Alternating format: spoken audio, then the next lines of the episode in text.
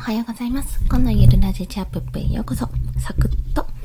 あ、NFT リサーチラジオでした。サクッとお話をさせていただきます。今日はですね、えっと、昨日私の作品というかコレクションのですね、一部を、まあ、線画、ラフ画から、まあ、大体色塗りまでこんな感じでやってますってことを公開したところ、ツイートしたところ、あの、タイの海外クリエイターの方ですね、NFT のクリエイターの方からコメントをいただいたっていうお話から、まあ、NFT って、まあ、ただただ国内でね、今市場規模が小さいけど、国内で、ま、頑張ってやるっていう文化ももちろんあるんですが、やっぱ海外と繋がりたいよねっていう、そういったお話をさせていただきます。まあ、夢があるお話ですよね。というのは、まあ、もともと、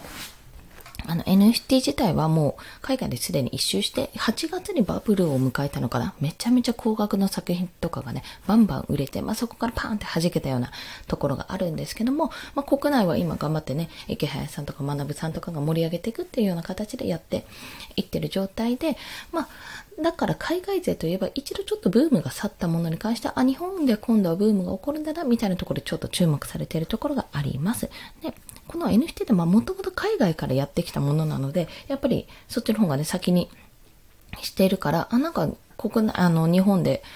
あの、なんていうのか、日本ってやっぱりその漫画とかアニメの文化が非常に強いので、まあ、そこから二次創作の文化っていうのもだいぶあるんですけども、そういったことでやっぱり絵が上手いとか、イラストが上手とか、そういった印象を持たれていると私は感じているんですよ。まあ、海外の方もすごく、あのね、セーラームーンだっけな？の二次創作とか私なんかツイートかなんかで見たことあるんですけど、めっちゃめちゃ素敵なイラストを描く方ばっかりなんですよ。で、やっぱりそこをプラス、まあ、萌え絵みたいな感じのは日本が強いのかななんてことを感じているんですね。あ、ハピさんおはようございます。よろしくお願いします。ありがとうございます。まあ、そんな感じでですね、なかなか私自身海外の方と繋がるってそうそうね、なかったんですよ。まあ、学童保育やってる時に、港区で働いてた時はさすがにあの辺大使館とかめちゃめちゃあるんで、海外の子とか全然普通にいましたけど、まあ普通に日本語で喋ってましたし、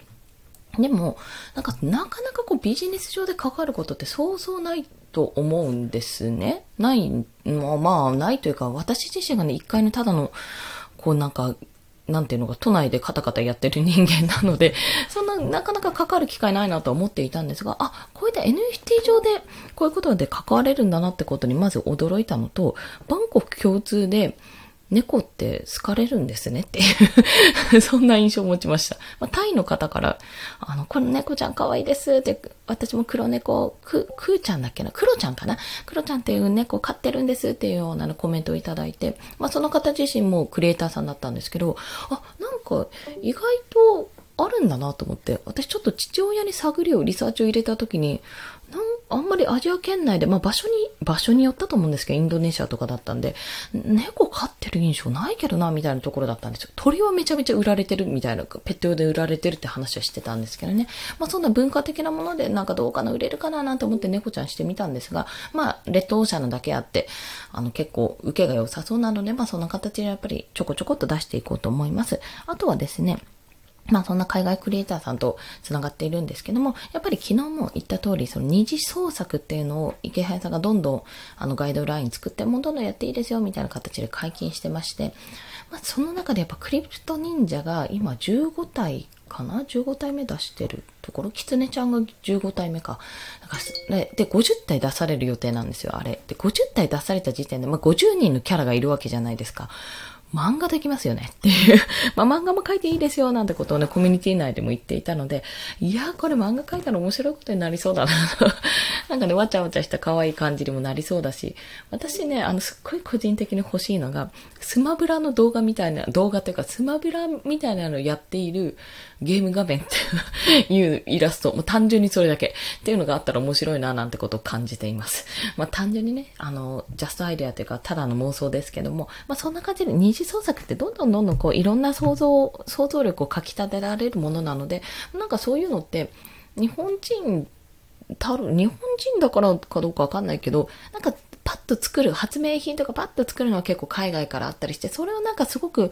あの、もう少し、あ、こうしたらいいんじゃない？こうしたらいいんじゃない？ってすごくその改良していくのが日本人は私は得意だと感じてるんですよ。まあ、古い考えかもしれないんですけども、そういう意味では二次創作ってやっぱり、あの、特性に合ってるのかなとも感じますし、